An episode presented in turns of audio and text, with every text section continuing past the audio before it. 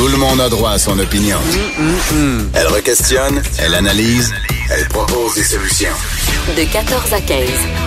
Sophie Durocher. On n'est pas obligé d'être d'accord. Parmi les films qui sont en nomination pour la prochaine cérémonie des Oscars, il y a un film dont la chanson thème est tellement belle. On en écoute un extrait, c'est tellement beau.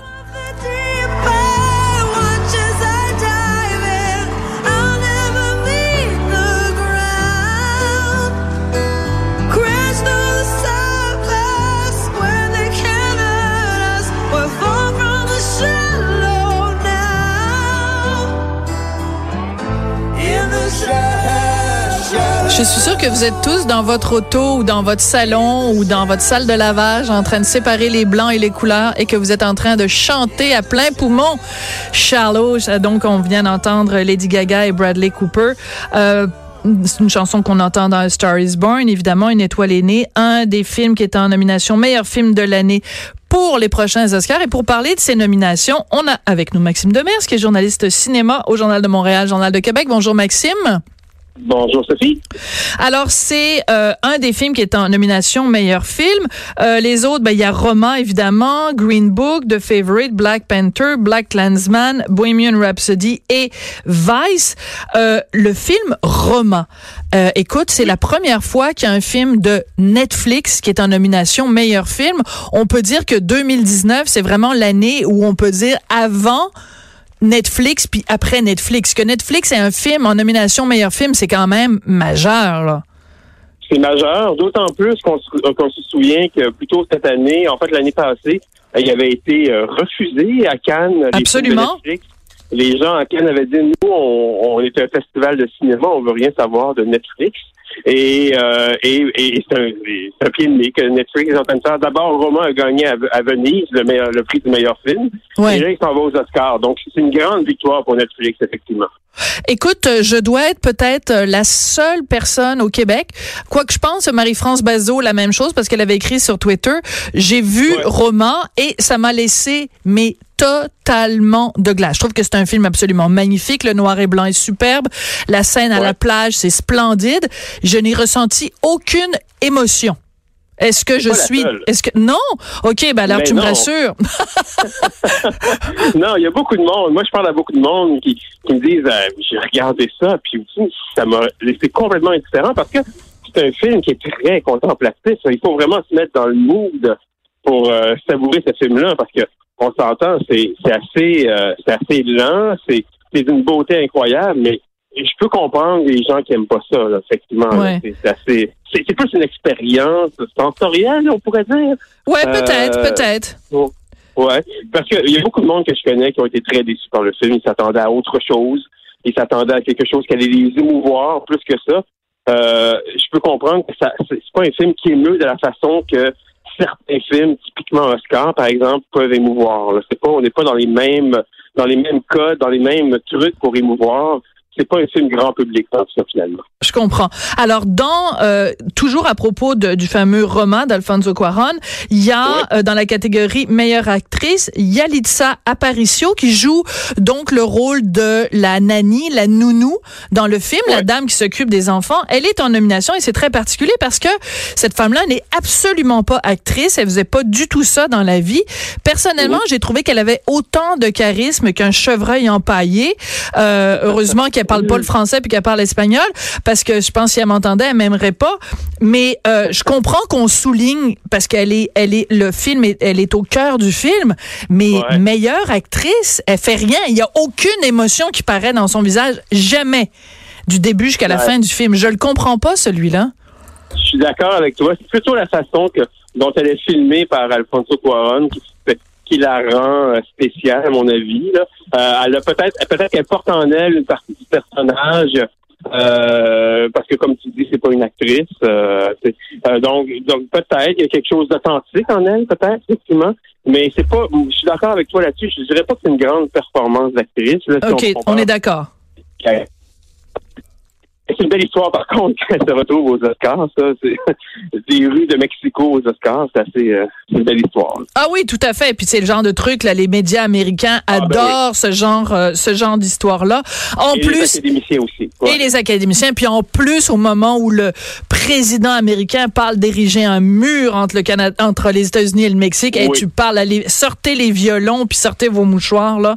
On va beaucoup en entendre parler. Écoute, euh, du côté québécois, évidemment, on peut pas passer sous silence le fait. Bon, il n'y a pas dans la catégorie meilleur film en langue étrangère, il n'y a pas de représentant québécois cette année. Chien de garde de Sophie Dupuis a pas. C'est ça, a été exclu et c'est dommage parce que c'était vraiment un très bon film. Par contre, euh, dans, du côté euh, court métrage, écoute, il y a carrément deux Québécois qui vont être en compétition l'un avec l'autre, même s'ils ont le même distributeur. C'est quand même une histoire Ouais. hallucinante, ça. C'est, c'est quand même assez historique, ça, là, là. On en parle pas beaucoup, mais bon, on va, on va en parler beaucoup, mais euh, dans les prochaines semaines, mais c'est, quand même assez historique. Là. Les, deux films québécois en nomination pour le même prix, ils sont cinq en nomination, le même Oscar, euh, la même année, c'est assez formidable. Ça arrive pas souvent, en plus, dans cette catégorie-là. La dernière fois, c'était Yann Hennigan avec Henri il y a quelques années. Euh, donc là, euh, c'est évidemment c'est un film de Marianne Farley euh, qui s'appelle Marguerite avec Béatrice Picard, qui est très beau. Et c'est un film de Jérémy Comte qui s'appelle Fauve aussi, qui est, qui est, qui est très spécial. C'est deux films totalement différents. C'est assez unique. Je viens d'aller les rencontrer, euh, justement. Ils flottent sur un nuage, ces deux-là. Ben oui. incroyable. là. OK, tu les as rencontrés pour faire un article dans le journal de demain, mais euh, donc ils devaient être complètement euh, fous comme comme comme en tout cas je peux pas le dire en nom, mais fous comme tu sais l'affaire là qui rend fou. Absolument, fou comme Oui. tu voudras. Il était assez, assez fou. D'ailleurs, ils ont regardé ça en même en ensemble, là, parce que c'est comme tu comme tu l'as dit, c'est le même distributeur. Euh, donc, ils étaient réunis euh, dans les locaux de la maison de distribution ce matin, puis ils ont tous regardé ça ensemble. Euh, c'est un, un pari à faire quand même, parce que si jamais les deux films n'étaient pas pris, on avait juste un qui était pris, euh, la fête aurait été bizarre, mais finalement, la fête a été totale. Le scénario idéal. Ah, les ouais. deux sont retenus. Ah Et ben puis, eux, ils prétendent qu'ils vont pas en compétition. Évidemment, ils sont ils ont l'impression d'avoir déjà gagné euh, et ils vont être euh, sont déjà amis euh, dans la vie. Donc, c'est assez assez unique. Là. Mais il faut le rappeler, puis je suis très contente que tu rappelles euh, Yann Englund avec son court métrage. En effet, c'était rendu euh, aux Oscars. Et Yann Englund, qui est le fils de Michel Girard, qui est notre euh, qui est notre collègue euh, au journal. Et euh, écoute, Yann était venu à quelques reprises. Je, l'ai interviewé sur ça. Écoute, dans la vie de quelqu'un, même si juste le fait de de de- d'avoir son nom euh, comme comme nomination aux Oscars, c'est quelque chose qui a qui a un impact énorme sur ta carrière, sur ta vie et euh, les retombées professionnelles peuvent être euh, on peut à ce stade-ci peut-être les deux jeunes là, qui ont fait les courts-métrages ne s'en rendent pas compte, mais euh, mais ça sur dix ans là, ça va être hallucinant d'avoir été en nomination aux Oscars. Ah, ben c'est formidable. Là. Puis Yann, euh, dans la foulée de ça, avait fait son film 1,54. Absolument. Euh, ouais. C'est sûr, et il y avait eu des offres aussi ailleurs et tout ça. Il avait fait des choix, mais mais c'est sûr que c'est euh, c'est- incroyable. C'est sûr que leur carrière, surtout, je pense, les films sont relancés aussi. C'est-à-dire ces deux films qui étaient un peu en fin de parcours dans des festivals, là, avec cette nomination-là aux Oscars, ces films-là vont retourner probablement dans d'autres festivals. Euh, Fauve, le film de Jérémy Comte, euh, je me rappelle y avoir parlé il y a un an à Jérémy. Euh, Ouais. euh, il, était- il avait gagné un prix à Sundance il y a exactement un an. Un an plus tard, il était aux Ah. Oscars. Euh, C'était incroyable. Oui, puis tu sais, Sundance, c'est bon, c'est sûr, c'est pas les Oscars, mais c'est quand tu fais des, des, des films plus euh, indépendants, euh, c'est vraiment c'est la consécration aussi d'être euh, de gagner un prix à Sundance, c'est énorme là. Ben oui. Tout Ben à oui, fait. C'est énorme. Puis c'est ce qui avait fait que son film était éligible aux Oscars aussi. Ouais. Écoute, euh, je voudrais qu'on revienne à, à- à- aux, aux autres nominations. Je suis tombée en bas de ma chaise, j'avais pas réalisé Spike Lee, qui est un de mes réalisateurs préférés, Oui. la première fois qu'il est en nomination meilleure réalisation. Il avait jamais été en nomination, même pour Do the Right Thing, même pour d'autres films qu'il a fait. C'est incroyable. Hein? C'est fou. Euh, moi aussi, ça m'a ça m'a frappé. C'est euh, c'est sans dit long, je pense. Euh, il y a, il y a- il y a les Oscars So, So White, là, le, le scandale il y a quelques années. Je oui. trouve que ce- cet exemple-là en dit long euh, sur ça, sur cette réalité-là qui était que, que finalement les académiciens sont, sont allumés euh, il y a quelques années. euh, puis je trouve qu'effectivement, c'est assez incroyable. C'est un grand cinéaste, un des plus grands cinéastes euh, afro-américains de l'histoire, puis c'est sa première nomination comme meilleur réalisateur.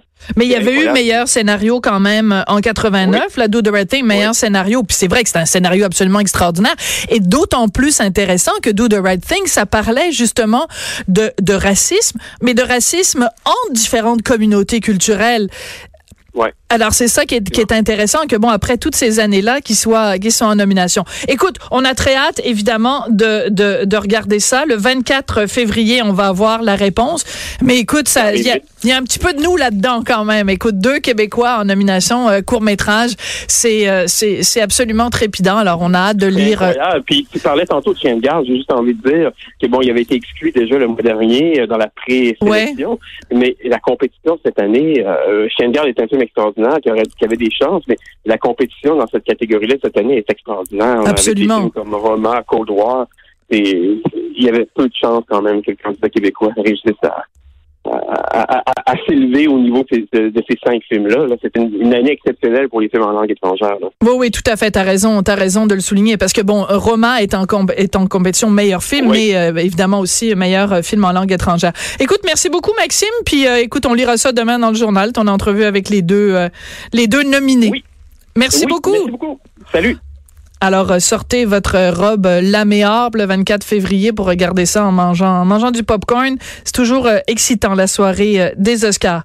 Après la pause, ben, on revient sur le fameux guide alimentaire canadien qui, entre autres, nous encourage à manger plus en famille puis à faire plus à manger nous-mêmes. On en parle avec le chef Danny Saint-Pierre. Sophie Durocher. On n'est pas obligé d'être